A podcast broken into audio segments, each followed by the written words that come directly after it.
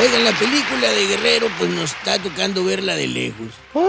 Aprendamos y oremos por ellos y porque no nos toque verla y vivirla en carne propia. ¡Ay, no! Ya sabemos el tipo de ser humano que tenemos jugando la ruleta rusa con cabezas ajenas. Ay, sí, por favor. Porque pues qué plaga, camaradas. El presidente se atascó.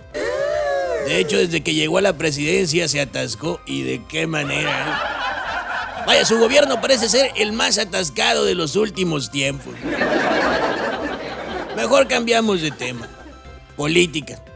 Samuel García pidió licencia para ir a acariciar la grande. El cara de máscara de luchador. ¿A poco no? Dijo que iba a gobernar Nuevo León hasta el último día de su sexenio. Pues parece que decidió que el último día sería el número 750 y tantos de casi 2200 que tiene un sexenio. O sea que ni las matemáticas ni la congruencia es lo suyo.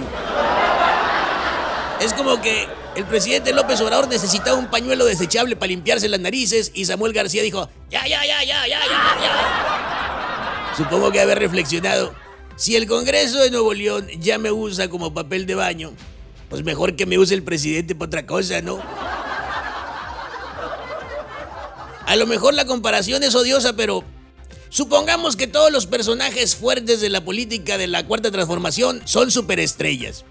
Y el presidente López Obrador es Belinda. Los usan, se los acaba y los desecha. Y la vida de estos jamás vuelve a ser igual. Y a los desechados por lo menos les toca comer. ¡Sapito!